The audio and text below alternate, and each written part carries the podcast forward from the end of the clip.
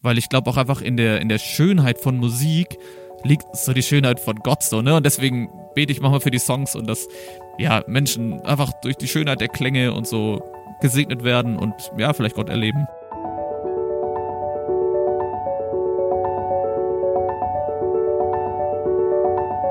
Der Flügelverleih. Mit diesem Podcast kommst du an.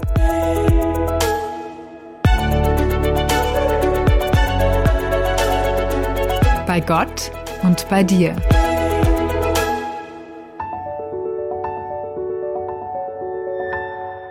Die Leidenschaft für Musik hat er zum Beruf gemacht. Unser heutiger Gast ist ein vielgefragter Pianist und Keyboarder, Songwriter und Musikproduzent. Gearbeitet hat er unter anderem mit der Outbreak Band, Urban Life Worship, Jonas, Könige und Priester, Good Weather Forecast, Alive Worship, Marco Michalzig und vielen, vielen mehr. Sein hohes Musikverständnis in Kombination mit jahrelanger Erfahrung schlagen sich auch in millionenfach gestreamten Songs wieder. Auch unter seinem Künstlernamen Lovin. Nun hat er für das christliche Plattenlabel Safe and Sound Hand an zehn Lieder gelegt, die die Anbetung Gottes zentral im Blick haben. Darüber und über seine persönliche Lebens- und Glaubensreise wollen wir mit ihm sprechen. Herzlich willkommen, Bench Popula. Hallihallo, grüß dich, ich freue mich. Also die Freude ist ganz unsererseits und uns sage ich ganz bewusst, denn wie immer, wer den Flügelverleih schon eine Weile kennt, weiß, aller, aller, allermeistens sind wir vom Moderationsteam nicht alleine. Und das ist auch diesmal der Fall. Mit mir im Raum ist die liebe Sigrid Offermann. Und die sagt auch Hallo. Hallihallo. Bench, lass uns mal die Zeit so, hm, ich sag mal, ein Vierteljahrhundert zurückdrehen. Okay. Kannst du dich noch an deinen ersten musikalischen Helden erinnern, den du hattest? Was bei Papa und Mama irgendwie im Radio lief oder im CD-Player war oder so? Ähm, ja, ich glaube tatsächlich äh, äh, äh, war das eine CD. Ich weiß gar nicht, wer die deutsche Version gemacht hat, aber von einem Song von Keith Green. Wer war das? Beate Ling, glaube ich. Will bei dir zur Schule gehen. Ich glaube, das war der Song, den ich am, am meisten in Erinnerung behalten habe aus meiner Kindheit, weil ich jedes Mal, glaube ich, geheult habe, wenn ich den Song gehört habe. wenn ihr den noch kennt. Äh, richtig schöner Song. Sehr spannend. Ja, ja, ich erinnere mich. Das Äh, ich Album hieß sogar das, Grün. Das hieß Grün. Ja, Genau. kennt ihr? Green, glaube ich, hieß Genau, es. äh, Green, Und das ist ja. ja wirklich lang her. Beate Mhm. Ling, ja, das ist ihre Hommage an Keith Green. Hast du dieses Buch von ihm eigentlich mal gelesen? Da gibt es diesen Klassiker, Kompromisslos Kompromisslos, heißt das. Hast du das mal gelesen? äh, nee, nee, leider nicht. Aber klingt spannend. Ich habe auf jeden Fall davon gehört. Seine Frau hat das geschrieben. Er war schon tot.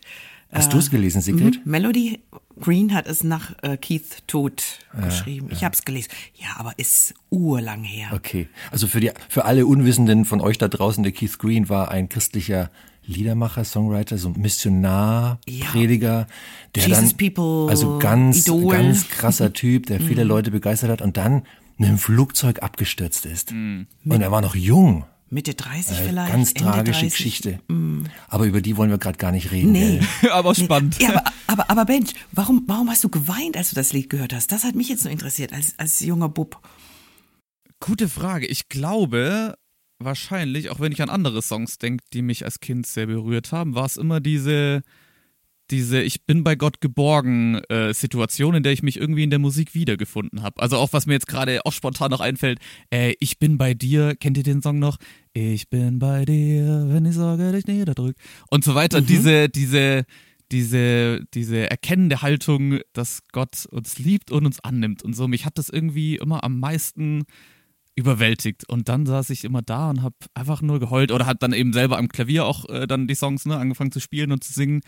Und äh, ja, hatte da echt, glaube ich, immer einfach schon meine, meine äh, krassen Gott-Momente irgendwie mit diesen äh, relativ simplen Songs. Aber ja, daran erinnere ich mich sehr, sehr gerne zurück. Und ist auch heute noch so. Also diese Songs, die, äh, die so demütig irgendwie äh, vor Gott ähm, stehen, beschreiben, äh, finde ich sehr, sehr bewegend und sehr wertvoll für unsere äh, Gottesbeziehung irgendwie. Da kommen ja zwei Dinge zusammen bei dir schon ganz, ganz früh, höre ich jetzt dieses, ja, die Gottesbeziehung und die Musik. Dass du dich als, als junger Mensch schon hingesetzt hast und das äh, nachgespielt hast, auf dem Klavier vermutlich. Genau. Ähm, genau. Und dass das irgendwie so ineinander ging. Und dann zu sehen oder zu hören, vielmehr in deinem Fall, dass das gehalten hat, dass das heute dein Beruf ist. Ja. Das finde ich schon was, was sehr, sehr Schönes, was sehr früh angelegt äh, wurde. Was ich vor allem spannend finde, ist, dass du die Momente, die du gerade beschrieben hast, verknüpfst du ja mit christlichen Liedern und mit, mit Gotteserfahrung irgendwo. Jetzt bist du aber auch als Musikproduzent ja auch, ich nenne es jetzt mal säkular unterwegs, gerade unter diesem Pseudonym Lovin, bist Genau. du ja bei Spotify richtig fett äh, äh, dabei. Also du hast ja über eine Viertelmillion monatliche Hörer und so, also richtig, richtig großes Publikum, was ja jetzt erstmal nicht diese Gottkomponente beinhaltet. Ist das, wie geht's dir mit dieser Art von Musik? Also du bist da ja praktisch Wanderer zwischen den Welten. Wie, wie, wie ist das so für dich? Schönes Wort, Wanderer zwischen den Welten. also erstmal, ich, äh, also ich liebe Musik, genau. Also das hat zwar auch schon sehr früh angefangen mit, äh, mit äh, Worship, ne, und irgendwie mit, mit dem auszudrücken, was, was ich irgendwie, ne, Gott sagen will und für, für Gott ja, empfinde, klingt so äh, äh, amorös, aber ihr, ihr wisst, was ich sagen will. Diese, diese, diese Botschaft im christlichen Sinne, aber auch Musik ähm, an sich und einfach auch die Schönheit von, von Kunst und Musik an sich hat mich schon äh, sehr lange und sehr oft begeistert. Und ähm, genau, das, das, das äußert sich dann irgendwann auch äh, vermehrt, sag ich mal, in, in generell einfach der Kreation von Musik. Ich glaube, äh, bei mir war dann der Punkt irgendwann, als ich so, ich weiß nicht, wahrscheinlich so 18, 19, 20 war, wo ich dann so ein bisschen auch über den, den Worship-Tellerrand, sag ich mal, rausgeguckt habe. Ne? Also nicht, dass man das muss, aber ich dachte für mich, okay, ich will irgendwie auch ähm, Musik immer, immer besser machen und ich will auch vielleicht neue Stilistiken erfahren und so weiter. Und dann habe ich einfach auch ne, mich mal mit anderen Leuten getroffen, mit, mit äh, ja auch Produzenten, Singer-Songwritern äh, und Singer-Songwriterinnen aus der, aus der säkularen Szene. Und ähm, ja, finde einfach diesen, diesen musikalischen Prozess einfach auch richtig schön. Und ich, ich glaube, das ist auch wichtig, dass wir auch bei Worship uns ähm, bewusst sind, ne? Also Worship ist ja jetzt in dem Sinne irgendwie äh, christliche Musik, aber es ist trotzdem auch Musik, ne? Wir könnten ja auch Worship mit Malen machen, also gibt's ja auch und es ist auch voll schön. Aber äh, Musik ist eben eine künstlerische Form davon und diese künstlerische Form können wir auch so ausüben und üben wir hoffentlich auch so aus, um besser zu werden, um ne, uns selber, also das, das ist, geht da viel weiter als, sag ich mal, nur der Worship. Genauso wie äh, der Maler oder die Malerin auch mal vielleicht einfach nur einen Sonnenuntergang einfach mal so malen will. Und äh, ja, diesen Prozess finde ich ganz spannend. Also da weiterzukommen und auch in der Welt äh, äh, Musik zu machen und, dazu können wir vielleicht nachher nochmal weiterkommen, ich sehne mich so danach, dass auch jetzt gerade mit, mit Lovin, vielleicht können wir nachher auch nochmal ein bisschen drüber reden, dass mit den Texten bei Lovin Leute gesegnet werden, einfach durch das, dass sie Musik hören und vielleicht gar nicht checken, dass da echt wertvolle äh, christliche Botschaften versteckt sind, also werden, da bin ich gerade dabei, neue Songs zu schreiben, die, die das tun und ähm, ja, auch durch diese Schönheit von Musik einfach Leute segnen können.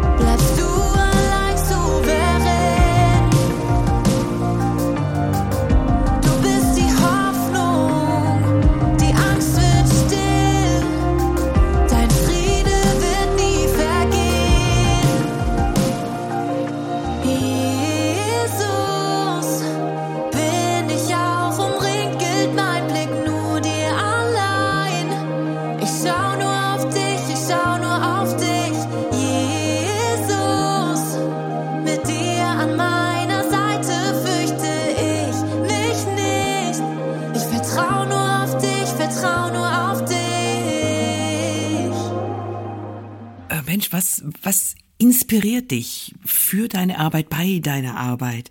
Also wie kann man sich das so vorstellen, so einen kreativen Prozess bei dir? Ja, also ähm, es kommt, glaube ich, auf den Tag drauf an. Ich würde sagen, manche Tage sind kreativ und manche sind äh, naja, einfach auch ein bisschen Arbeitstage, ne? Ähm, auch, also Musik oder auch Musikproduktion. Jetzt fokussiere ich mich vor allem auf Musikproduktion, was natürlich auch relativ technisch äh, ist, was irgendwie sehr viel Struktur irgendwie, ne, und auch Zeitpläne und alles äh, beinhaltet.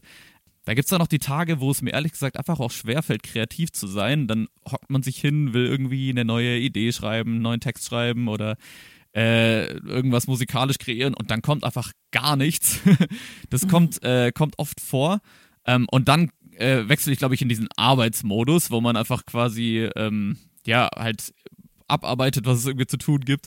Aber ich glaube, wenn ich äh, nach Inspiration suchen würde in den Momenten, wenn ich sage, okay, ich will jetzt aber trotzdem kreativ sein, ich glaube, dann würde ich tatsächlich ähm, erstmal in die frische Luft gehen und einfach mal die Stille suchen, also wirklich mal nichts machen. Also man könnte natürlich auch sich irgendwie Musik anhören, davon inspiriert werden. Für mich persönlich ist es, glaube ich, meistens besser, wenn ich einfach in die Stille gehe, nichts mache und dann kommen die Ideen irgendwie automatisch. Ich habe das Gefühl, das ist generell vielleicht so ein Ding, was wir uns äh, heutzutage immer wieder mehr ja, gönnen dürfen, wirklich in die Stille zu gehen, sei es ähm, ja auch für unsere eigenen Gedanken, ne? sei es für, für die Zeit mit Gott, aber auch sei es für, für Kreativität und neue Ideen. Und genau, ich merke, dass, dass mich das voll inspiriert, einfach nichts zu haben. Und dann kommt diese, dieses neue Gedankengut, kommt dann eigentlich oft von alleine. Und das ist ein sehr schöner Prozess. Also da muss man auch sehr viel lernen, aber ich glaube, dass es äh, sehr gut tut. Und dann was Neues, Eigenes zu kreieren. Genau. Vielleicht auch im Gegensatz dazu, dass wenn man äh, Musik hört und sich davon inspirieren lässt oder, ne, oder, keine Ahnung, ins Gebet geht, auch alles, alles toll, aber ich glaube, schöne Sachen kommen einfach aus der Stille heraus und äh, ja, da probiere ich mich immer wieder dahin zu bringen. das finde ich, hast du total schön beschrieben und mir gefällt total dieser der Ansatz, dass du sagst, ähm, der kreative Prozess beginnt nicht selten in der Stille, weil ich finde gerade als Musikproduzent oder auch als, ja, als, als Musiker steht man ja auch immer in der Gefahr, Dinge zu kopieren, die man irgendwo gehört hat, die einem genau. irgendwie gefallen und die, die einen bewegen und dann, dann, dann will man aber dann doch nicht so klingen wie die anderen, außer man ist Dieter Bohlen. Tolles Beispiel. Der, der, klingt halt immer wie, wie er selber. Ja, ja, und ja, genau. kopiert sie immer selber. Genau. Aber so zu sagen, ich setze jetzt mal wirklich auf in die Stille und, und höre rein, was da so kommt, das finde ich super spannend. Wie würdest du denn eigentlich die Musik beschreiben, die du machst? Ja, äh, auch äh, sehr gute Frage. Ich würde sagen, das kommt auf das Projekt drauf an. Also ich mache eben, wie du ein, eingangs auch schon gesagt hast, ich mache äh, verschiedene Sachen von ähm, zum Beispiel der Safe and Sound äh, Serie über Lovine, was eben ne, Pop Chill House irgendwie ist. Also genau, Safe and Sound ist eben Worship, Lovine ist Chill House, Pop. Dann mache ich ein paar äh, generell Pop-Projekte oder mit, mit Influencern arbeite ich zusammen für ja, auch, sag mal, Radio-Pop-Musik und so weiter.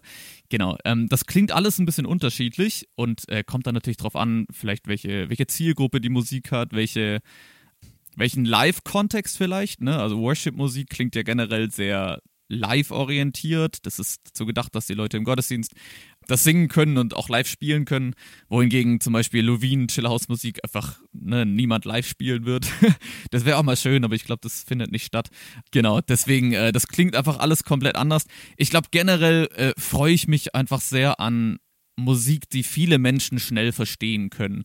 Also ich finde es auch echt bewundernswert, wenn Leute krasse Musik machen, die einfach künstlerisch einen so hohen Wert hat, wo man sich richtig hinsetzen muss und das auch analysieren kann, wo man weitergehen kann. Ich bewundere sowas sehr krass. Ich persönlich habe gemerkt, ich bin, glaube ich, eher auf der ähm, Schiene, dass ich gerne Musik mache, die Leute sehr schnell verstehen, die vielleicht sehr schnell tanzbar ist oder sehr schnell griffig ist und dann ja Menschen gemeinsam die Musik feiern, gemeinsam singen können im Worship oder gemeinsam abhängen, sowas genau. Also es kommt voll drauf an, würde ich sagen. Also ich, ich, das soll jetzt überhaupt nicht abwertend klingen, aber so eine Art von Gebrauchsmusik. Ja. Musik, die einfach, die man einfach äh, verwenden kann für, für Dinge. Entweder eben fürs Tanzen, fürs Fröhlichsein oder um äh, ja die, die Nähe Gottes zu suchen im, in der Anbetung, im Worship. Ähm, das das finde ich irgendwie schon spannend bei dir, Bench, dass du äh, musikalisch in ja mindestens zwei Welten unterwegs bist, eben was wir vorher schon sagten, säkular und christlich, aber dann hast du ja auch Künstler und Künstlerinnen mit ganz unterschiedlichen Stilen am Start. Da habe ich mich gefragt, wie ist denn das für dich, jetzt heute zum Beispiel mal einen Schlager zu produzieren und nächste Woche dann wieder Worship? Ja, ich, ich liebe das voll tatsächlich. Also ich liebe, natürlich, man, man müsste, also man, man müsste, man, naja, es ist gut, wenn man sich spezialisiert auf, auf eine Sache, ne, damit man in der Sache immer besser wird. Das, ähm, das ist auch so. Aber gleichzeitig merke ich auch für mich persönlich, dass es mich im Prozess immer voranbringt, andere Stilistiken kennenzulernen und die auch selber zu kreieren, weil man, ne, jetzt, wenn man, wenn man jetzt Popmusiker ist und einfach zum Beispiel jetzt beim Klavier irgendwie nur ganz gerade Pop-Akkorde spielt und dann mal auf einmal in Jazzmusik geworfen wird, dann ist man erstmal vielleicht herausgefordert und dann auf der anderen Seite lernt man dann auch die Schönheit wieder oder die Vorzüge von der Stilistik kennen.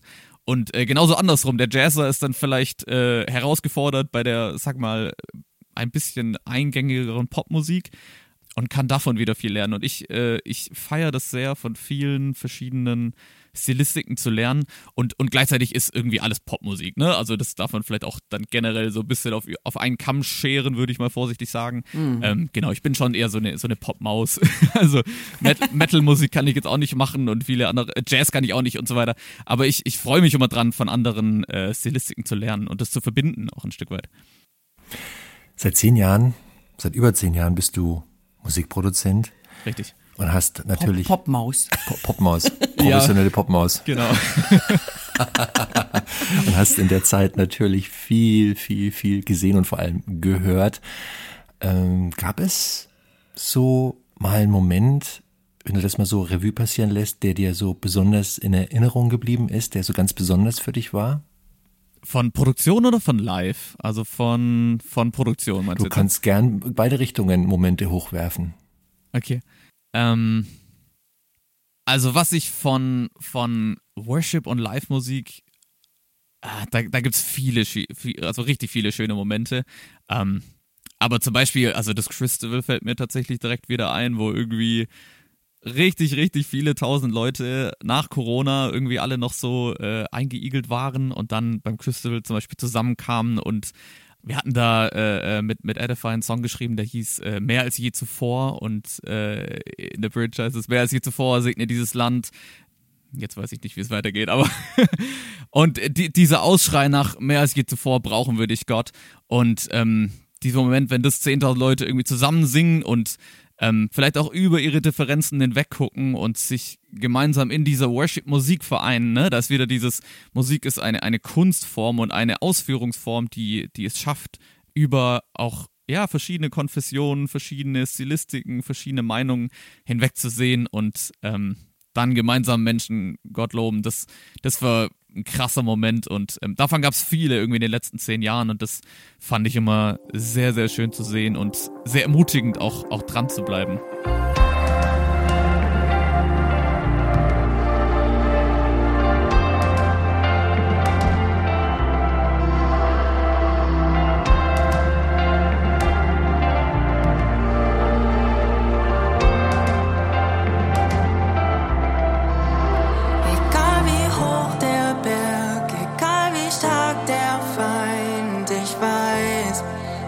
Gott hat gesehen, wie hoch die Mauern sind, wenn Sorgen mich bedrängen. Ich weiß, alle Ketten zerspringen. Lehre mich immer mehr zu verstehen,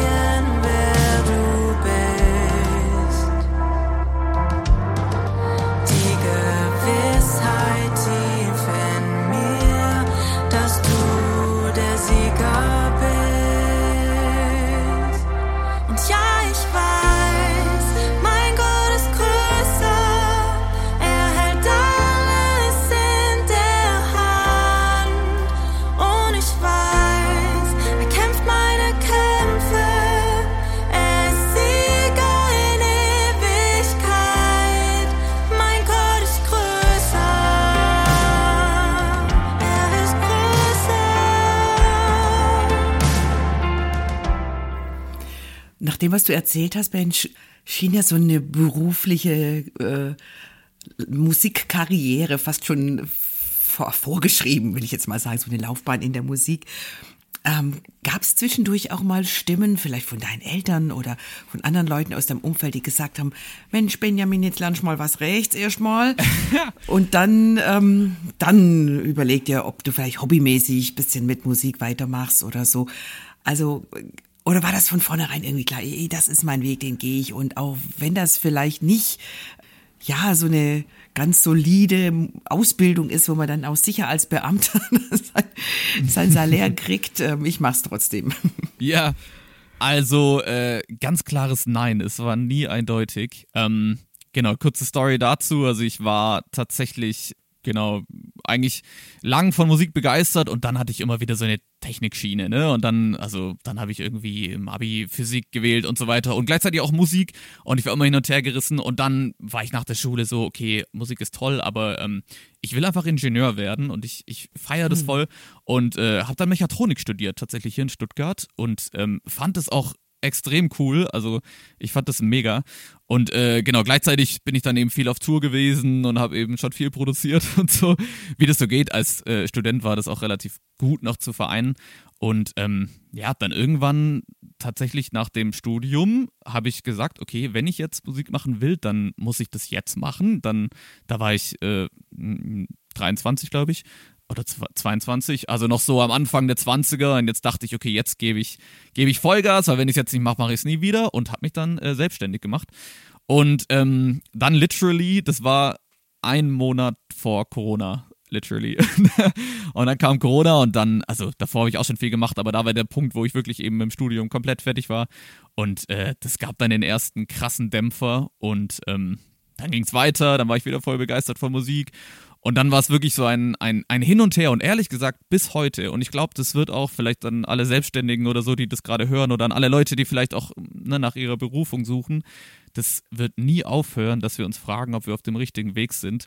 Ehrlich gesagt, also wir können da ja echt offen und ehrlich reden. Ähm, letzte Woche erst hatte ich wieder so einen Moment, wo ich dachte, ach krass, warum warum machst du eigentlich so einen krassen Stress? Oder weißt, also es ist einfach, es ist mhm. anstrengend und es braucht jeden Morgen ein neues, ja, ich gebe jetzt Vollgas, weil niemand sagt dir, dass du Vollgas geben sollst. Dann fährst du ins Studio oder wo auch immer hin und bist dein eigener Chef so. Und ähm, ja, es ist, es ist wirklich ein, ein Entscheiden dafür und äh, diese, diese Frage, ob ich gerade auf dem richtigen Weg bin oder vielleicht es doch einen besseren Weg gibt, einen einfacheren Weg vielleicht, das wird nie aufhören. Ja, und das, das erfahre ich tatsächlich immer, immer wieder. Und immer wieder ermutigt mich dann auch Gott, ne, das kann ich auch ganz klar so sagen, durch äh, Menschen, die mich vielleicht dann einfach wieder ermutigen oder vielleicht auch Menschen, die mich ermutigen, vielleicht auch ein bisschen zum Beispiel auf, auf meinen Lebensstil zu achten, dass ich, dass ich genug Pause mache und so, vielleicht auch an alle Selbstständigen. Man ist sehr schnell versucht, einfach auch viel zu machen, man ist viel unterwegs und so weiter. Und man braucht Pausen und das muss alles gesund sein und gesund wachsen. Und ähm, ja, ich äh, darf da gerade sehr viel lernen, wie es heißt, was es heißt, äh, da gesund und nachhaltig zu sein und ja, sich immer wieder an den schönen Sachen auch von diesem Musikberuf zu erfreuen. Ähm, aber ich glaube, diese Fragezeichen werden nie, auf, äh, nie aufhören und das ist auch okay, aber man muss sich einfach selber immer wieder ähm, damit beschäftigen und ehrlich zu sich selbst sein und das äh, ist ein sehr spannender Prozess. Long Story, sehr short.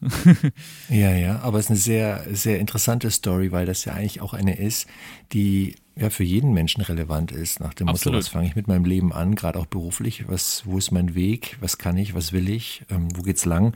Und in dem Zusammenhang ist mir auch ein Instagram-Post von dir aufgefallen, den du vor einer Weile mal rausgehauen hast den du so eingeleitet hast, mit mal ganz ehrlich gesprochen, das zu machen, was man liebt, ist nicht immer einfach. Ja, genau. Und du eigentlich dann auch da über Instagram so ermutigen möchtest, ähm, ja, dran zu bleiben und auch den Selbstzweifeln und diesen schwachen Momenten, diesen zweifelnden Momenten nicht zu viel Raum zu geben äh, im Leben. Jetzt hast du selber schon geschildert, wie du damit umgehst, ähm, äh, wenn, wenn diese Momente kommen. Und jetzt bist du ja auch kein Anfänger in der Selbstständigkeit. Ne? Du bist ja jetzt viele Jahre schon so unterwegs. Aber was, was denkst du, was würdest du jedem Menschen eigentlich so ein bisschen als Tipp mitgeben, der vielleicht auch noch ein bisschen jünger ist und so ein bisschen überlegt, hey, wo kann das mit mir hingehen? Wo stehe ich gerade? Wo will ich hin? Was ist da aus deiner Sicht so vielleicht so einer, so ein Schlüsselfaktor, auf die richtige Spur zu kommen. Ja, voll. Ähm, also ich äh, habe da jetzt keinen Anspruch auf eine, eine Lösung, aber was ich mir immer wieder versuche, gerade vor Augen zu halten, sei dir bewusst über deine Ziele und über vielleicht auch deine Herausforderungen im Leben. Also welche Herausforderungen man, man angehen will, so, ne? Vielleicht, wenn ich jetzt sage, okay, ich, ähm, ich will das Klima retten, so, dann wäre das so meine Her Herausforderung, ne? Dann, dann, okay, dann arbeite ich dran, dass ich ein Startup gründe, was irgendeine neue Lösung anbietet oder so. Und dass wir uns immer wieder ja, diese Ziele setzen. Ich äh, habe das mal von einem Coaching gelernt äh, und mir das selber dann auch versucht äh, anzueignen. Und zwar so zwei Triebfedern zu suchen. Und zwar eine Triebfeder, die uns zu den Zielen hinbringt.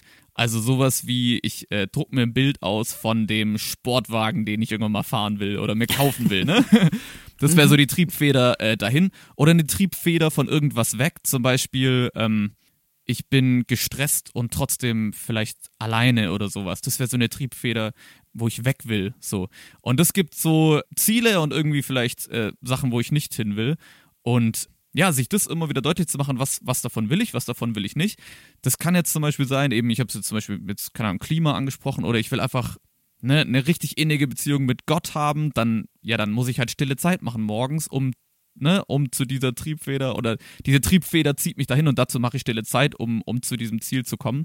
Das ist jetzt schwer messbar, das Ziel, aber ne, das Prinzip ist klar. Oder ähm, ich will Familie haben. Ja, dann muss ich gucken, dass ich ein gesundes Leben habe, vielleicht die Familie auch mal versorgen kann und gut versorgen kann. Dann kann ich jetzt nicht von Luft und Liebe leben und ähm, ne, ich suche vielleicht nach Partner, nach einer Partnerin und so weiter. Und dann daran zu arbeiten und äh, sich das immer wieder bewusst zu machen und ja, ich glaube, wenn man sich morgens dann überlegt, okay, wo will ich hin, wo will ich nicht hin, dann hilft es einem auf dem Weg dahin. Man merkt, lieber Mensch, dass du dir da ordentlich Gedanken drüber gemacht hast. Ah, danke, ja. Also, ja, ja, ja. Dass, äh, dass das ein Thema ist, das, was dich auch beschäftigt. Genau dieses, Absolut. ja, hast ja erzählt in großer Ehrlichkeit, wie du da auch manchmal ringst und, und äh, ja, darum kämpfst, den guten Weg zu finden und deine Ziele zu erreichen. Lass uns mal über das Album sprechen. Safe ja, and Sound. Sehr gerne. Volume 1. Das, äh, der Hannes hat's hier in der Hand. Das gibt's haptisch als CD. Das gibt's natürlich auch zum Streamen. Mal so ganz vorneweg gefragt. Gibt's einen roten Faden, der sich so durch dieses Album zieht aus deiner Sicht? Ähm, ja, würde ich sagen, nein. also der, der, der Faden Gut, würde. Nächste Frage. Nein. Ja, genau. Der Faden äh, würde Worship heißen. Also vielleicht zur Erklärung, genau, Safe and Sound ist so eine, eine Serie, also das ist eine, eine fortlaufende Serie an äh, EPs oder CDs oder jetzt auch mehr Singles in Zukunft, wo quasi ein, ein Mix aus äh, Covers von ja, Songs aus der deutschen Worship-Szene äh, drauf sind und aber auch eigenen Songs, also neuen Worship-Songs, die für die Gemeinde, für den Jugendkreis gedacht sind. Genau, das heißt, äh, diese, zum Beispiel diese Covers oder so, das ist quasi ein, ein Sammelsurium, äh, die jetzt keiner thematischen Linie zum Beispiel folgen. Genau. Auf dem Album sind zehn Songs drauf, alles deutschsprachige Lieder, neueren Datums, also keine keine altgedienten Anbetungslieder, sondern wirklich Sachen, die in den letzten Jahren so das Licht der Welt erblickt haben. Diese Auswahl der Songs, wie ist die zustande gekommen? Ähm, ja, also wir haben äh, tatsächlich äh, als, als Team so uns das angeguckt, was äh, gerade Songs sind, die ja, Menschen gerade bewegen. Jetzt zum Beispiel Mein Gott ist größer vom Glaubenszentrum zum Beispiel. Ne? Ist einfach gerade irgendwie in den letzten Jahren äh, sehr populär geworden und ja, sind dann zum Beispiel äh, Songs, die als Live-Versionen schon existiert haben. Ähm, und äh, wir haben das quasi nochmal als Studio-Version produziert, ein bisschen elektronischer vielleicht, aber auch nicht zwingend. Oder was zum Beispiel auch zwei, drei Songs, glaube ich, der Grund war, die neu zu produzieren, war, dass sie zum Beispiel äh, sehr elektronische Produktionen waren und wir das ein bisschen mehr in ein Bandgewand gepackt haben, ähm, mit dem Ziel, dass äh, Gemeinden oder ja, junge Worship-Bands das auch in so einem Bandgewand äh, nachspielen können mit Multitracks, die es verfügbar gibt und so weiter.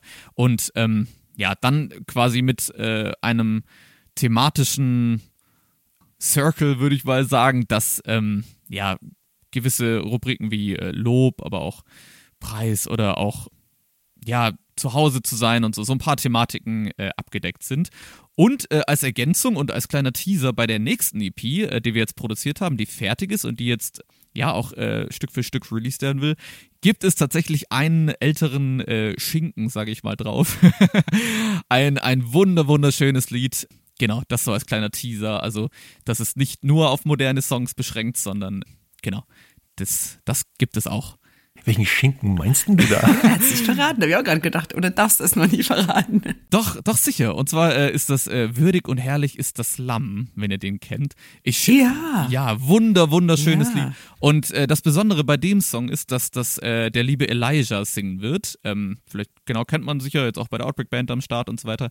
Und das Schöne ist, was finde ich auch sehr bewegend ist, dass tatsächlich sein Großvater diesen Song geschrieben hat vor ich weiß nicht wie vielen Jahren und er den Song jetzt als ich ich glaube er ist 20 ungefähr 20 als junger Bursche den Song äh, neu interpretieren darf und neu singen darf. Das finde ich richtig schön diese generationsübergreifende ähm, Worship-Kultur. Das war der Gedanke dahinter. Das ist eine schöne Geschichte, wirklich. Ist sehr schön, Ich kenne den tatsächlich noch. Ich bin ja auch schon ein bisschen, zwar keine Großmutter, aber auch schon was älter. Aus alten Jugend mit einer Missionszeit haben wir das Hm. aufgesungen. Genau. Würdig und herrlich ist das Lamm. Würdig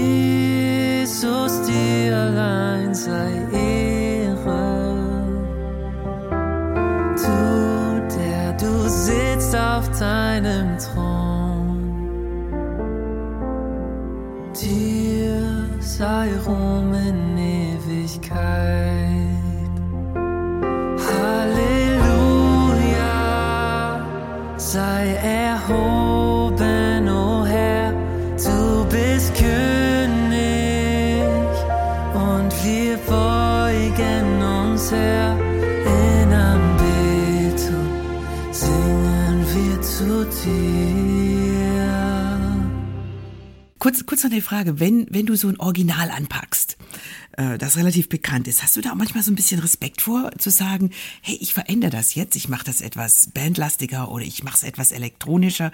Oder denkst du, nee, komm, ähm, kriegen wir alle mal anders hin und vielleicht sogar besser?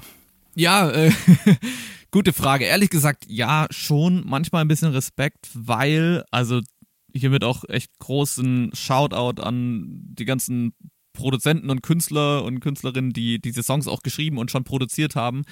Manchmal denke ich echt, okay, was will man da jetzt noch besser machen? und ähm, genau, das ist dann ja mit einer gewissen Ehrfurcht verbunden, da irgendwas vielleicht auch potenziell schlechter zu machen. Vielleicht ist es ja gar nicht im, im Sinne äh, des Songwriters zum Beispiel gewesen. Dann äh, versuche ich tatsächlich, das einfach ein bisschen anders zu gestalten. Einfach ein bisschen andere Akkorde vielleicht zu verwenden oder den Vibe so zu verändern, dass etwas Neues draus wird. Genau, zum Beispiel, ähm, wenn ich jetzt hier die Songs angucke, mein Zuhause oder König meines Herzens sind Songs, wo die, die Harmonien und so so verändert sind, dass es so ein bisschen was Neues draus wird. Das ist dann so ein bisschen die Idee dahinter, das äh, in aller Ehrfurcht nochmal anders zu interpretieren und nicht versuchen, das besser zu machen, weil das funktioniert eh nicht. Es sind ja auch Songs drauf, die auch schon vom Original her mit aus deiner Feder stammen. Ich denke da zum Beispiel an den Song Frieden, den du mit äh, Larry Lukas, vor allem mit Lukas Dopfer geschrieben hast. genau. Wie ist denn das, wenn man seine eigenen Sachen nochmal anfasst? Also ist das, geht man da irgendwie anders ran oder wie ging es dir damit? Ja, würde ich tatsächlich schon sagen. Ähm, auch aus dem Nähkästchen eines Musikproduzenten geplaudert oder jetzt, das war jetzt Songwriting, ähm, da zählt es aber auch irgendwie. Alles, was man irgendwie gefühlt vor einem Jahr gemacht hat, ist, also wenn es gut ist, dann bleibt es auch gut, das ist schon so und es ist auch immer noch gut. Aber man würde Sachen einfach anders angehen, weil man einfach ein Jahr später Sachen dazugelernt hat. Ne? Man, man kann Sachen vielleicht noch mal besser als davor und so weiter. Und ähm, deswegen finde ich das immer schön, Sachen neu anzugucken, die man vor einem Jahr oder ich, ich glaube, da war es ungefähr ein Jahr vor, ne, nachdem wir den Song geschrieben hatten, die Sachen nochmal neu anzugucken und da nochmal mit frischem Kopf dran zu gehen. Und meistens, äh, so meine ich zumindest, gibt es auch nochmal einen Mehrwert. und äh, genau, gerade Frieden zum Beispiel, ähm, da, war, da war auch die Idee, das einfach nochmal mit echtem Schlagzeug zu spielen. Ähm, genau, also bei Larry und Lukas ist es auch ein sehr, sehr schöner Bandsound ähm, und aber auch elektronischer produziert und das jetzt einfach nochmal ein bisschen mehr mit Akustikgitarre und einen Bandsound zu kreieren und auch in der Bridge die Akkorde nochmal zu verändern, einfach um es mal auszuprobieren, was das mit dem Song macht. Ganz genau. Der Song Frieden, den finde ich persönlich auch extrem beeindruckend, einfach so als, als Song einfach. Und da du ja bei der Entstehung mitgewirkt hast, würde mich ja völlig interessieren, so äh, Geschichte zum Song, Song Story. Wie ist es zu diesem Lied gekommen damals? Also da müsste man vor allem nochmal Lukas interviewen. Tatsächlich, äh, ne, bei, bei, bei so Songwritings, da ähm, hat entweder man setzt sich zusammen oder jemand hat schon eine Idee. Bei dem Song hat tatsächlich Lukas schon sehr viel mehr geschrieben als ich und ja, als äh, wir irgendwann mal eine Songwriting-Session hatten, hatte er den ganzen äh, Chorus eigentlich schon geschrieben gehabt und wir haben äh, den und dann die Verse und so weiter dann noch ein bisschen verfeinert. Genau, das heißt, äh, da kann ich leider gar nichts dazu sagen, in welchem Moment er diesen Chorus geschrieben hat. Ich glaube, auf Basis eines Bibelverses, du schenkst mir deinen Frieden. Ja. Ja, ja. Weißt du was? Wir hatten ja Lari und Lukas auch schon mal hier bei uns im Flügelverleih zu Gast, wo wir über deren Album gesprochen haben, wo der Song auch drauf ist. Und ich glaube, also ich bin mir ziemlich sicher, dass das ein Song war, ähm, wo er auch meinte, der, der ist da kam Lari dazu und, und äh, Lukas hat den vorgespielt, vielleicht warst du da auch dabei und sie hat sofort gesagt so, der ist doch schon fertig. Der ist doch schon top so, der ist doch schon mega. Also da ist ja, da stimmt ja schon alles. Ja. Äh, was ja auch nicht selbstverständlich ist, weil oft zerrt man dann noch rum und feilt hier und feilt dort. Ich meine, das weißt du alles viel besser als wir so als Laien. Aber ich erinnere mich, dass, ich glaube, das war auch der Song, den Lari eingesungen hat, als sie schwank. Das war kurz vor der Entbindung. Kannst du dich daran erinnern, Bench, oder verwechsel ich da irgendetwas? Ähm, ich kann mich daran erinnern, ob es jetzt der Song. Doch, doch, ja, ich, ich, doch, ich erinnere mich, ja. Und in der Bridge ist es nämlich so, sind so viele Silben, dass es zum Atmen auch relativ schwer war, weil dann natürlich der ja, Platz so. für die Lunge schon etwas reduziert war. Doch, ich erinnere mich. Haben wir doch unsere Songstory. Ja. Voll. Ja, inzwischen zwei Kinder, die lieben, ne? Richtig schön. Mhm.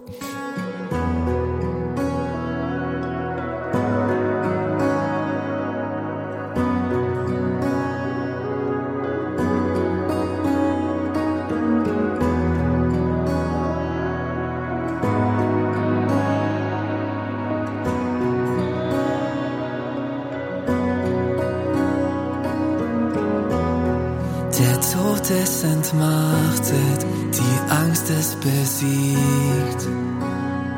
Das Dunkel geflutet mit Licht. Denn du gabst dein Leben im Tausch gegen meins. Und Freiheit ist jetzt mein Gewinn.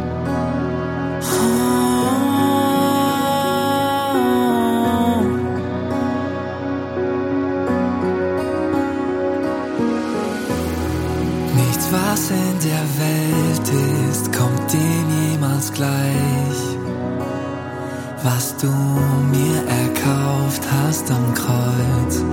Du hast mir vergeben, du hast uns versöhnt. Den Frieden mit Gott hergestellt.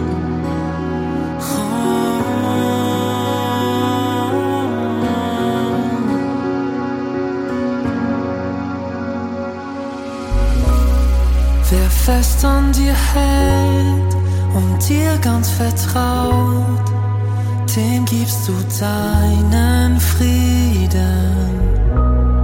Ein Frieden, der bleibt und der mein Herz heilt. Du gibst mir deinen Frieden.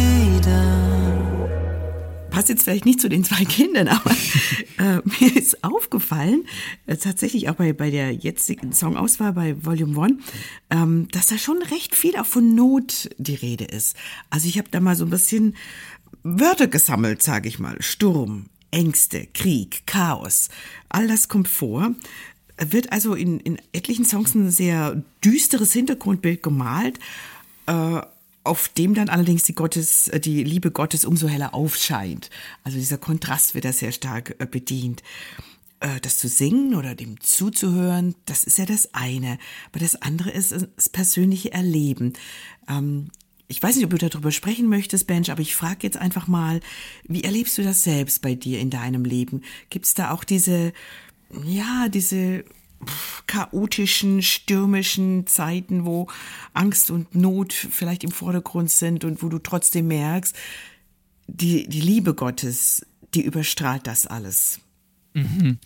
Voll gerne. Also tatsächlich äh, würde ich sagen, für mein persönliches Leben bin ich da echt voll gesegnet, äh, im Sinne von, dass ich jetzt ähm, irgendwie Ahnung, noch zum Beispiel keinen krassen Schicksalsschlag oder ähm, solche Dinge irgendwie hinnehmen musste. Ich glaube, dass ähm, da gibt es sicher Situationen, die sehr viel mehr als, als Not irgendwie äh, beschrieben werden können.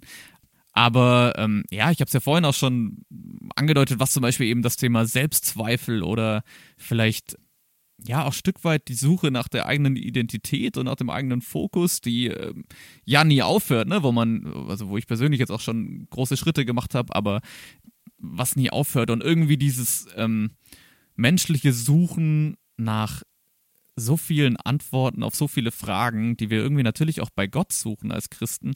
Ich glaube, ja, und, und gerade in, in heutiger Zeit, wo es echt viele Krisen gibt und viel Chaos und auch viel, was glaube ich eigentlich, was stimmt überhaupt noch, was, was weiß ich, was verstehe ich, was maß ich mir an zu verstehen und sag vielleicht, der andere versteht das falsch oder wi- wisst ihr, was ich meine? Also dieses, so viele verschiedene Themen und Eindrücke, die auf uns einprasseln und in diesen ganzen, ja, sag mal, chaotischen Umständen oder in diesen verschiedenen, ja, auch, auch Sichtweisen und so, in denen wir uns wiederfinden, da Gott zu suchen und da irgendwie nach, nach Gottes Wesen zu suchen, so wie er ist und nicht wie wir ihn wahrnehmen oder wir ihn aus unserem Standpunkt wahrnehmen oder ja, dass Gott sich zeigt und dass äh, Gott uns Halt gibt in der Situation, das, das ist ähm, so die, die äh, Schönheit, die man da irgendwie in den Songs, glaube ich, wiederfinden kann.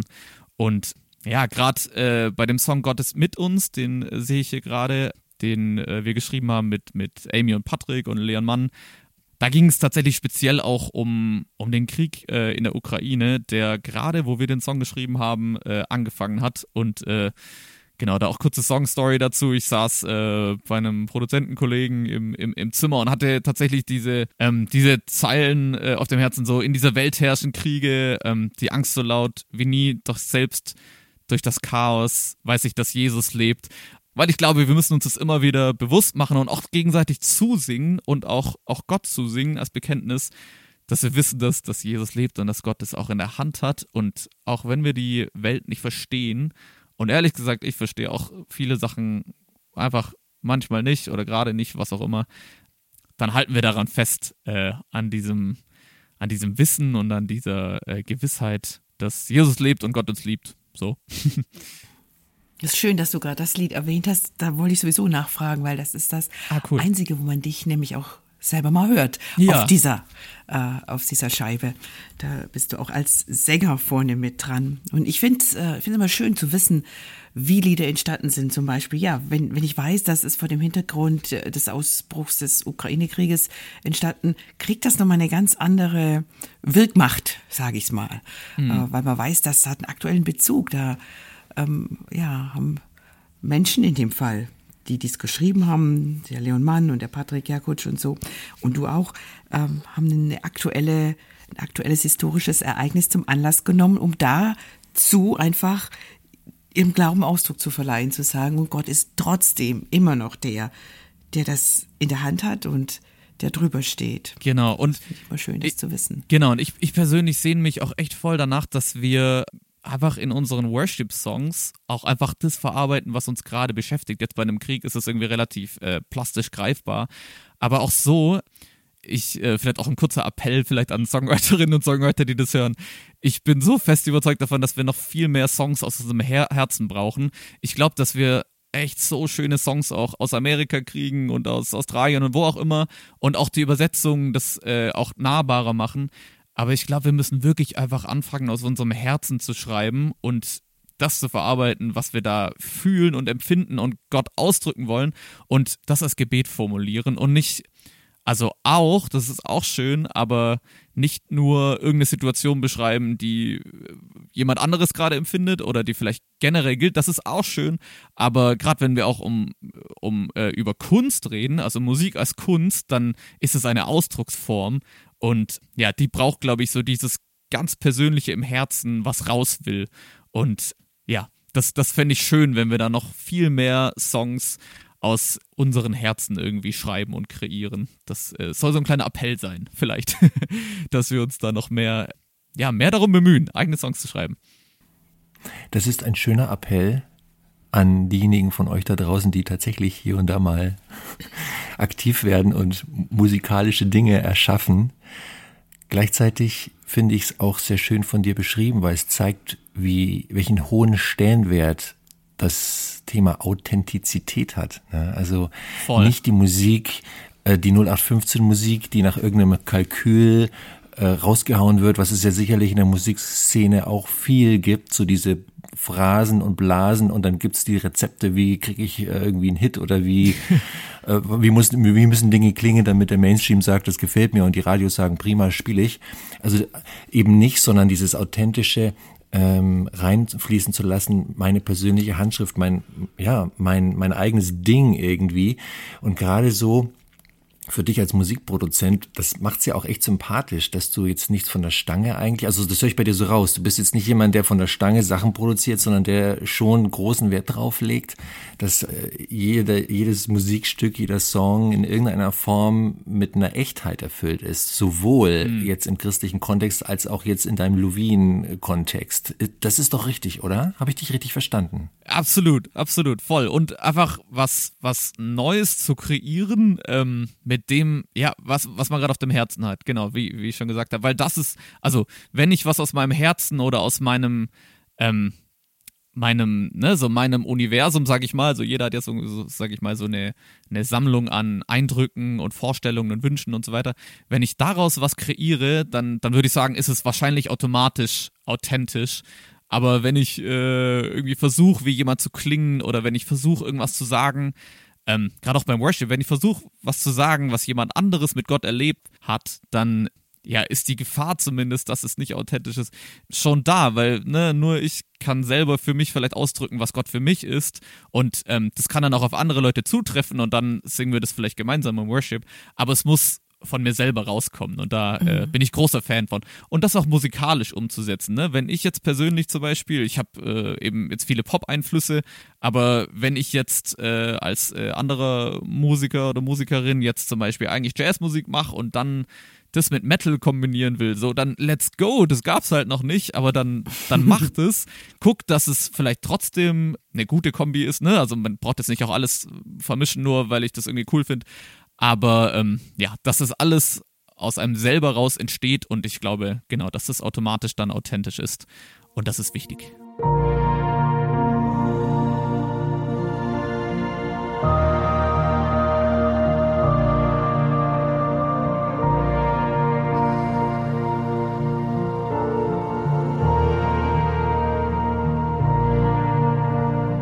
Auf dieser Welt herrschen Kriege,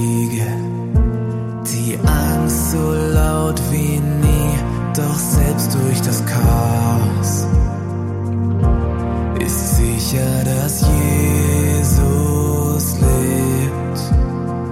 Auch wenn wir nicht durch den Staub sehen, auch nicht was morgen kommt, wollen wir dir vertrauen.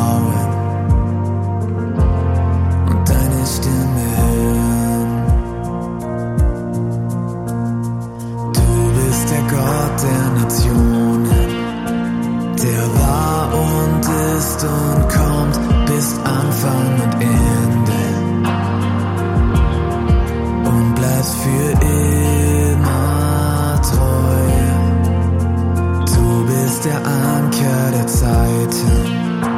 Wir halten fest daran, dein Friede gibt Hoffnung.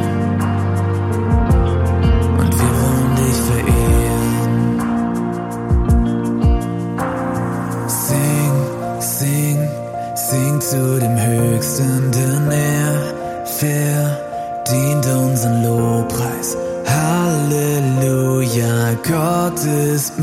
mit uns. Jetzt bist du ja als Musikproduzent auch Dienstleister. Also natürlich entwickelst du auch deine eigenen Songs, schreibst deine eigenen Sachen, aber ich glaube, in erster Linie bist du ja schon Musikproduzent, heißt, du nimmst Ideen anderer auf oder du arbeitest mit anderen zusammen äh, und setzt die Ideen anderer um. Wie ist denn das? Wie, wie, wie geht es dir damit, wenn jetzt praktisch Leute kommen, die haben einen Song oder die haben Vorstellungen, wie ihre Musik klingt, wie sie singen wollen und so weiter? Welche Rolle genau spielst du da eigentlich? Also ich meine, ist das für dich schwierig, äh, dich da zurückzunehmen und dem anderen den Raum zu geben? Oder äh, wie, inwiefern drückst du da deinen persönlichen, authentischen Stempel rein in die Musik? Wie, wie ist das für dich? Wie machst du das? Ja, äh, voll spannend. Also das ist äh, immer ein Prozess, der ist auch, würde ich sagen, unterschiedlich, je nachdem, wer mit wem zusammenarbeitet. also ähm, genau, ich habe äh, einige Künstler, mit denen ist es sehr, sehr, sehr auf, ich sag mal einfach auf Augenhöhe, so dass man sagt, okay, wir sind jetzt hier zusammen als Team und wenn jetzt der Künstler, die Künstlerin einen Song geschrieben hat, ähm, kommt der oder die zu mir ins Studio und wir sagen, okay, wir kreieren jetzt gemeinsam mit dieser Musik ein schönes Stück Kunst. Und dann tauscht man sich gegenseitig aus. Ne? Man hat äh, gewisse Vorstellungen. Vielleicht äh, sagt irgendwer, yo, ich fände cool, wenn der Song wie das hier klingt, wie Katy Perry, keine Ahnung. Und dann versucht man sich an gewissen Referenzen ranzuarbeiten, weil natürlich, ähm, vielleicht wenn der Künstler den Song geschrieben hat, äh, eine gewisse Vorstellung mitschwingen. Ne? Vielleicht, ah, ich habe den Song geschrieben und der sollte so klingen. Dann ist es natürlich ein gewisses, okay, wir entwickeln uns in die Richtung und machen dann was eigenes draus. Genau, aber ich äh, freue mich immer voll dran, wenn man da zusammen auch vielleicht eine Stilistik erarbeitet oder eine Instrumentierung. Ne? Da gibt es ja inzwischen auch in der Popmusik irgendwie die wildesten Kombinationen an, an Instrumenten und man ist so zusammen kreativ und man findet so zusammen einen Workflow und dann spielt man irgendwas und der oder die andere sagt dann, ah cool, mach doch mal das und hier und dann, dann ist es so ein Ping-Pong und man kommt da in so einen Work Prozess rein und das äh, finde ich richtig schön, genau. Und wenn es manchmal so ist, dass äh, jemand sagt, ah, mach mal genau so wie der Song XY, dann ähm, ist es auch cool. Dann äh, gibt es weniger Fragezeichen. Aber genau, Musik ist einfach, ja, sind wir wieder bei dem, was aus Herzen rauskommt. Wenn, wenn Musik entsteht, dann ist es ein Prozess und dann macht man auch vielleicht zehnmal irgendwas falsch zusammen, geht zehnmal in die falsche Richtung und beim elften Mal hat man dann vielleicht die richtige Richtung. Das ist ein schöner Prozess gemeinsam. Prozess, das Wort würde ich auch ganz gerne aufgreifen. Das kann man ja auch wunderbar übertragen auf das Glaubensleben, was ja auch irgendwie ein Weg ist, ein Prozess ist. Du hast vorhin erzählt, dass du schon als junger Kerl irgendwie deine Gottmomente hattest, gerade in Verbindung ähm, mit Musik. Wie ging denn das mit dir los? Bist du schon immer ein, ein gottgläubiger Mensch gewesen? Ja, genau. Ich hatte äh, das Privileg, in einer christlichen Familie aufzuwachsen und äh, in einer kleinen äh, FEG im äh, Schwäbischen und äh, genau, durfte das schon sehr früh ja, Gott kennenlernen und habe mich dann äh, mit 14 oder 15 aber mich dann irgendwann taufen lassen. genau, und äh, durfte da seitdem oder seit, seit Kindheit mit, mit Gott eine Freundschaft und Beziehung haben. Genau. Gab es auch mal Momente, wo du das hinterfragt hast?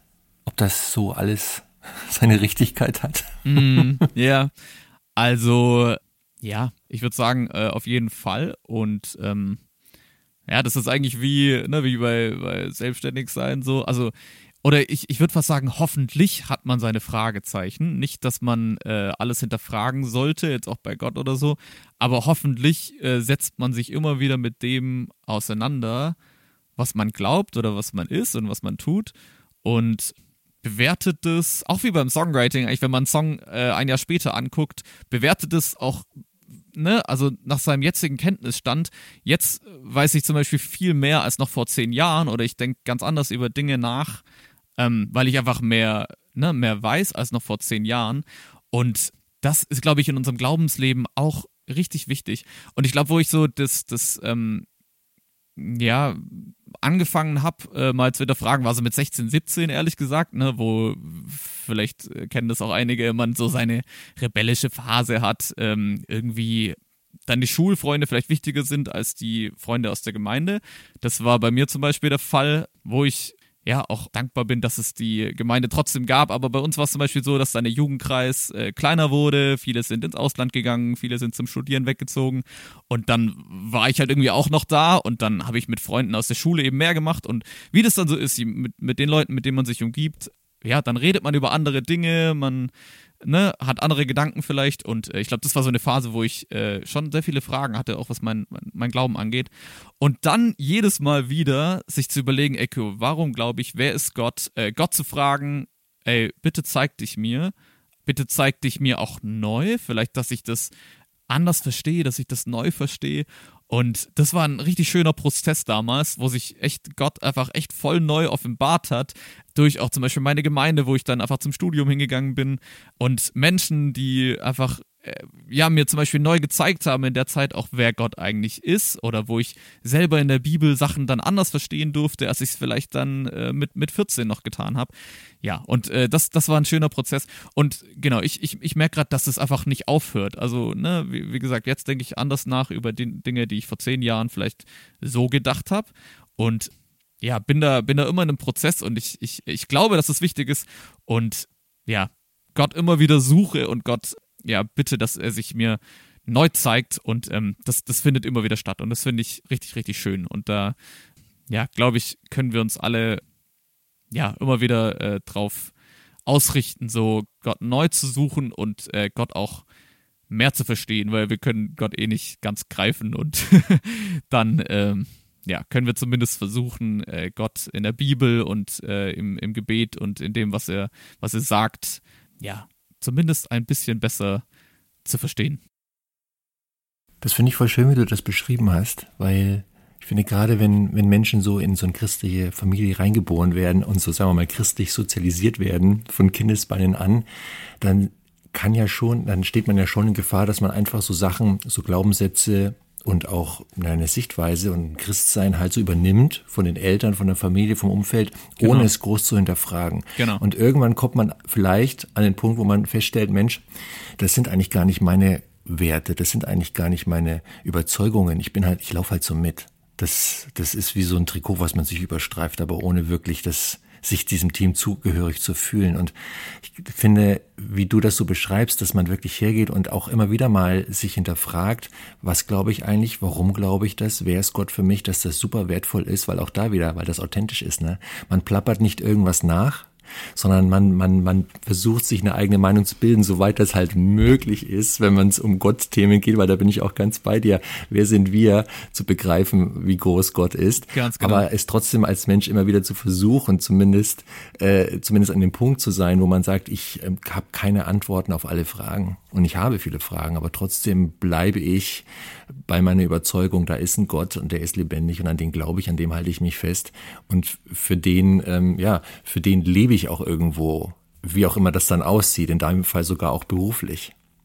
Was mich zu der Frage bringt, die du am Anfang so ein bisschen hochgeworfen hast, wo wir auch über Lovin gesprochen haben, dein Künstlerpseudonym, wo du in die, ich mag das Wort nicht so, aber äh, wir müssen es gerade mal benutzen, in diese säkulare Musikwelt reinwirkst, wo du gesagt hast, das machst du ganz bewusst, um da auch Segensspuren reinzuziehen. Das finde ich total spannend und faszinierend und mich würde noch mal interessieren, wie genau gehst du das an?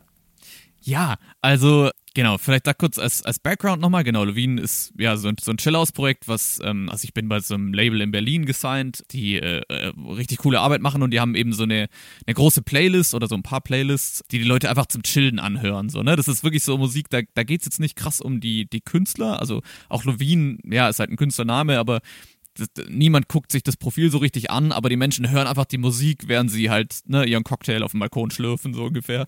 Und genau, bisher sind äh, die Lyrics auch relativ in, in die Richtung geschrieben, also so zum Beispiel keine Ahnung, in my mind oder sowas so, also oder Road 85, komm, wir fahren auf der Straße. Also ne, relativ flow. Und jetzt äh, will ich tatsächlich anfangen. Ich, ich weiß nicht, ob das funktioniert und auch natürlich, weil das Label da ein Wort mitzureden hat, aber ich habe jetzt äh, tatsächlich auch mit Elijah mal einen Song geschrieben, wo es darum geht, dass eine Person merkt, wie sie sich in ja, den auch schon angesprochenen Selbstzweifeln wiederfindet oder Ängsten, Sorgen. Und ich glaube, das ist einfach so ein wahnsinnig populäres Thema gerade, wo auch ja, Menschen vielleicht auch zu wenig drüber sprechen, weil sie Angst davor haben, überhaupt das Preis zu geben von sich selber. Aber ich muss ehrlich sagen, ich habe auch manchmal Ängste, wo ich abends im Bett liege und denke, ah krass, so, ne, wer bin ich und ne, wo, wo will ich hin und was denken die anderen und so weiter. Sich in dem Moment wiederzufinden und dann diese Person im, im Chorus merkt, ah, stimmt, ich erinnere mich dran, da war doch was mit Gott, der sagt, dass ich nie alleine bin oder so. Dass man so Lyrics einpackt, die ähm, Menschen, die ja, vielleicht jetzt nicht aktiv in die Kirche gehen, aber die vielleicht auch schon mal von den Eltern oder von, von der Kirche oder so von Gott gehört haben und vielleicht durch diese Songs ermutigt werden, ach stimmt, da ist, da ist Gott und er liebt mich und er kennt mich. Das ist so ein bisschen die Idee dahinter, die ich, die ich gerne mal angehen würde. Wie gesagt, ob das Label das auch cool findet oder ob das funktioniert, das weiß ich nicht. Aber ähm, ja, ich, ich will auf jeden Fall jetzt diese Plattform einfach nutzen. Ähm, du hast es schon gesagt, das sind irgendwie eine Viertelmillion monatliche Hörer und irgendwie insgesamt, keine Ahnung, 30 Millionen Streams oder so auf die Songs, was echt voll cool ist. Und wie schön wäre es, wenn die Leute beim Chillen, beim Cocktail trinken, irgendwie von Gott hören können und die ja dadurch ermutigt werden, auch, auch wenn sie es gar nicht richtig aktiv wahrnehmen, aber einfach diese Botschaft hören und ja, dadurch, dadurch ermutigt werden. Und was ich auch probiere, das ähm, finde ich irgendwie auch ganz schön, ähm, dass ich tatsächlich auch manchmal einfach meine Songs segne, weil ich glaube auch einfach in der, in der Schönheit von Musik liegt einfach auch echt so, so die Schönheit von Gott so, ne? Und deswegen bete ich manchmal für die Songs und dass, ja, Menschen einfach durch die Schönheit der Klänge und so, ja, gesegnet werden und ja, vielleicht Gott erleben. Das äh, fände ich ganz schön und ähm, ist auf jeden Fall so ein, ein Ziel für dieses Projekt. Boah, was für, ein, was für ein schöner Gedanke. Wir müssten dann vielleicht in einem Jahr oder so nochmal sprechen, ob das funktioniert hat, ob das Label äh, diese Songs auch genommen hat. Louin mit etwas gehaltvollerem Text. ja, das gerne. Richtig, richtig spannend. Da würde ich dir euch echt wünschen, dass das klappt, dass diese Idee trägt und dass dann die Leute wirklich so, so ein bisschen durch die Hintertür Wahrheit hören Genau. beim Cocktailschlürfen. Das, das Bild habe ich jetzt doch noch im Kopf. Der Cocktail auf dem Balkon.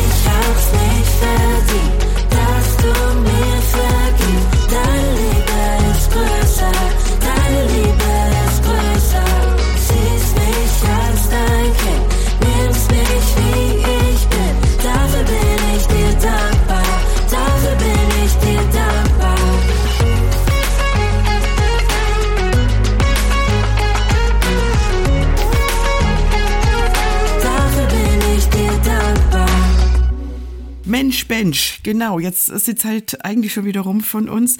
Ähm, eine Frage habe ich noch, ich muss das fragen. Jetzt denken die Leute, Bench kann man doch eigentlich nicht heißen. Wer nennt sein Kind Bench?